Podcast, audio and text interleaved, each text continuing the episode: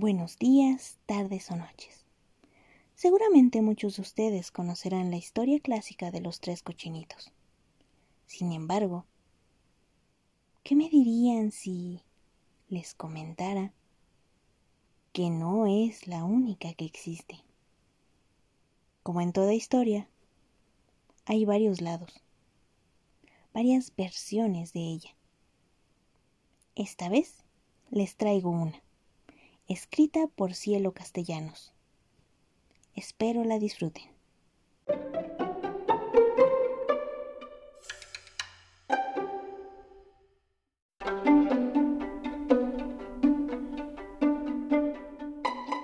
Los tres cochinitos. Esta era una vez en la gran ciudad, tres hermanos que se dedicaban al negocio de las carnitas de pollo. Ellos eran cerdo, marrano y puerco. Cerdo era el menor y era un poco flojo. Su casa era de paja. Vivía a la orilla del canal de Xochimilco para tener todo fácil y a la mano. Casi no trabajaba ya que no le gustaba, cosa que molestaba mucho a sus hermanos. Marrano era el mediano. Tenía una casa de madera con una gran cerca. Para conseguir un poco más de dinero, Trabajaba en un taxi por las noches, pero todo ese dinero se iba en pagos y gastos como la luz y el teléfono, ya que hablaba mucho con su hermano puerco. Este era el mayor, al que le había ido mucho mejor que a sus dos hermanos, ya que había hecho dinero en unos negocios no muy honestos.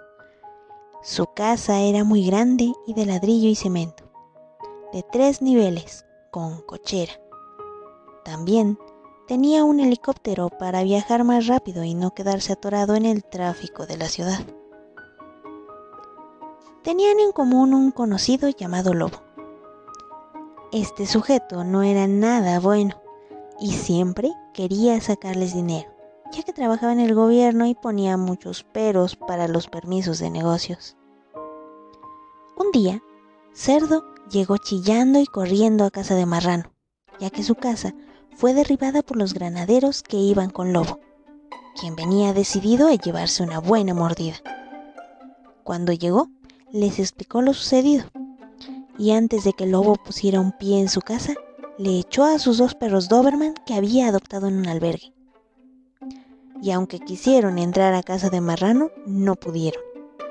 Esto les dio tiempo a los hermanos para subir al taxi y huir a casa de Puerco.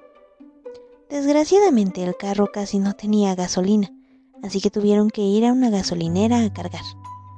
Cuando llegaron a casa de su hermano, se dieron cuenta que ahí estaba Lobo. Había granaderos, fuerza pública, patrullas. Bueno, en fin, era un gran zafarrancho. Entraron por la puerta trasera y hablaron con Puerco.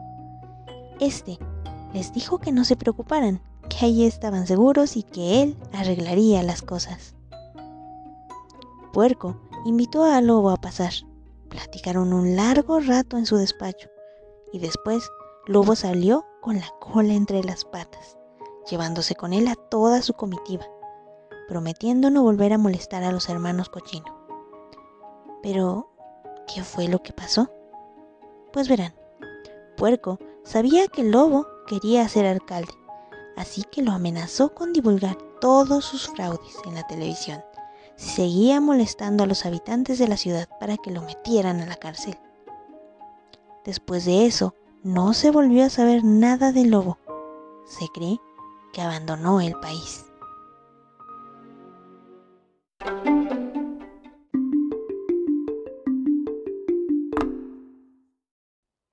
¿Y bien? ¿Qué les pareció? Pues ahora les traigo otra historia más. El cuento clásico de Caperucita Roja. Pero, ¿qué me dirían si les contara que no es la única versión que existe? Esta historia fue escrita por María Fernanda. Espero que les guste.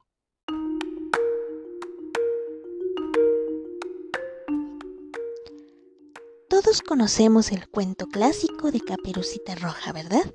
Pero, ¿qué pensarías si te dijera que su final no es el que realmente te contaron?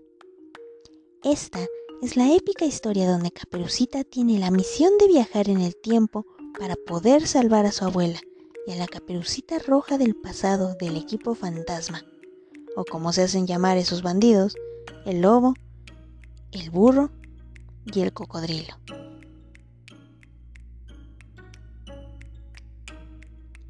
Esta historia comienza con la venganza del lobo.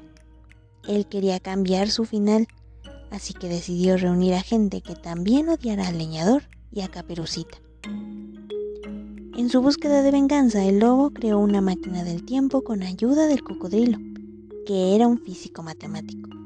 Igual que él, tenía sed de venganza. Desafortunadamente para el equipo fantasma, hubo un error en los cálculos y ocurrió una gran explosión en su guarida. El leñador se dirigió en su helicóptero hacia la catástrofe, que se veía a lo lejos de la cascada en el bosque. Al llegar al lugar del siniestro, pudo ver cómo se escapaba el lobo gritando, Volverán a saber de mí, y antes de que se ponga el sol, yo conseguiré mi venganza. El leñador rápidamente sacó su celular para llamar a Caperucita y ponerla en alerta. Pronto oscureció y con la luz de la luna llena, el leñador buscaba algo que lo llevara a la ubicación del lobo. En eso, detrás de un maguey, el leñador encontró unos planos, algo quemados, de una máquina del tiempo y una fecha exacta, 20 de febrero de 1968. Corrió velozmente al helicóptero rumbo al castillo de Caperucita, porque sabía que lo que había encontrado no era nada bueno. Al llegar, se percató que Caperucita no estaba en casa. Solo encontró una nota que decía, regreso al rato, fui al huesero.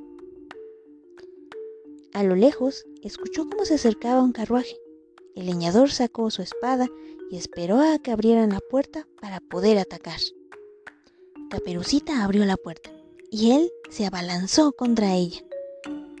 El leñador se detuvo al ver que era su amiga y le empezó a contar todo lo que había visto allá, en la guarida del lobo.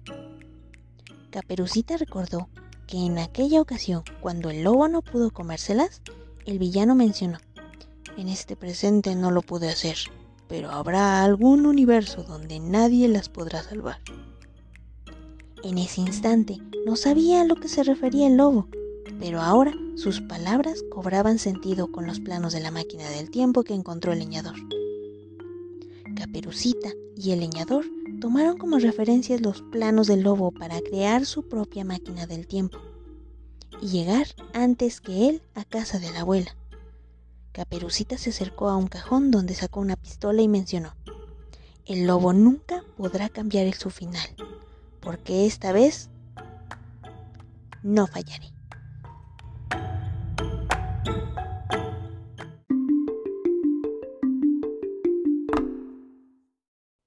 Y bien, ¿qué les pareció? Espero les haya gustado. Ahora les mostraré otra versión de Caperucita Roja. Esta vez de mi autoría.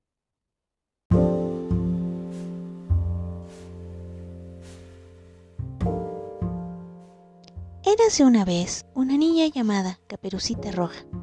Tenía nueve años y como todo niño a esa edad, o tenía un amigo imaginario tenía una mascota. Pues bien, esta niña estaba acompañada de su mascota, un burro muy viejito con el que iba al mercado y claro, era su mejor amigo. Un buen día de primavera, su madre le comentó que tenía que visitar a su abuelita. Este era un largo viaje, ya que la anciana vivía en un castillo abandonado a las afueras del pueblo. Debes ir sin hablar con nadie más. El mundo es muy peligroso actualmente y no quiero que le pase nada. Necesito que le lleves este libro que me prestó la vez pasada, dijo mientras le daba el libro. ¿Recuerdas cuando la acompañé con el huesero para que le ayudara con sus dolores de espalda? Caperucita muy contenta preparó su canasta con varios objetos, el famoso libro, pequeños pastelitos y una botella de agua se subió a su burro y comenzó su camino. Se te olvida la espada, gritó su madre corriendo tras ella, pero ya era tarde. La niña se había marchado. Esta niña se la vive en las nubes. Espero por el bien del universo que no le pase nada. Si no, será un caos. No quiero ser la responsable de que muera la elegida. Después de un rato, los dos amigos decidieron hacer una pausa, ya que el viejo burro estaba cansado. Jamás habían hecho un viaje tan largo y decidieron quedarse sentados en un pequeño banco de madera bajo la sombra de un roble enorme, ya que el sol les lastimaba la vista. Después de unos minutos se detuvo un carruaje tirado por cocodrilos y de él bajó un lobo millonario. ¿Qué hacen ustedes aquí? preguntó relamiéndose y colocándose el cubrebocas para acercárseles. Ah, criaturas deliciosas, les dijo mientras los miraba con un brillo en los ojos. Vamos a ver a mi dulce abuelita.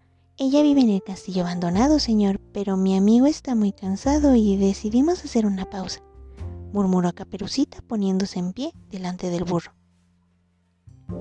Eso veo, les queda un largo camino por delante. Ese castillo está al otro lado del pueblo. Y mientras se rascaba una de sus orejas agregó, si tuviera mi helicóptero los llevaría con mucho gusto. Pero con esto del COVID mejor no nos arriesgamos, mis amigos. De por sí este cubrebocas es demasiado molesto. Murmuró mientras miraba recelosamente a la niña. ¿Y si mejor nos vamos ya, caperucita? Susurró el burro empujando con su hocico por el costado a la niña sin quitarle la vista al lobo. Este lobo no me da buena espina. Ella asintió y dirigiéndose al lobo le respondió, Es momento de irnos, señor. No se le olvide desinfectar su...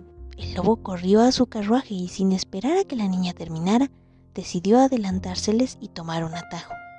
Sabía que ese par no llegaría antes del anochecer y podría tener una gran cena romántica a la luz de la luna con su loba en la cascada, en donde se conocieron hace tres años. Seguramente será un platillo delicioso, se dijo, así que sacó la pistola que tenía bajo el asiento del carruaje y le indicó el camino al cochero.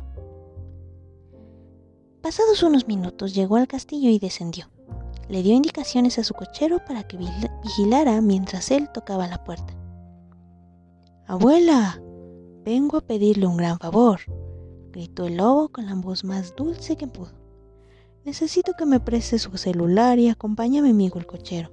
Sé que usted es una gran consejera matrimonial y quisiera que fuera a mi casa a ver a mi loba, ya sabe, darnos una mano, comentó mientras tomaba sus manos. Ahorita, es que va a empezar mi novela y... Por favor, abuela, es de vida a muerte, suplicó el lobo arrodillándose. Vale, pero... ¿Para qué quieres el cachivache este? ¿No tienes uno tú? Le preguntó la abuelita dándole el celular. Sí, pero me queda sin batería y además tengo que buscar unas cuantas moras para un pastel que le quiero hacer a mi mujer. Además, usted vendrá por él, Prometo no irme de aquí sin dejárselo en el buzón. Ok, a fin de cuentas hoy no tengo visitas, creo. El cochero volvió rápidamente en cuanto el lobo le silbó. Les dio unas indicaciones al oído y la anciana se fue. Así el lobo tenía tiempo libre para esperar a Caperucita.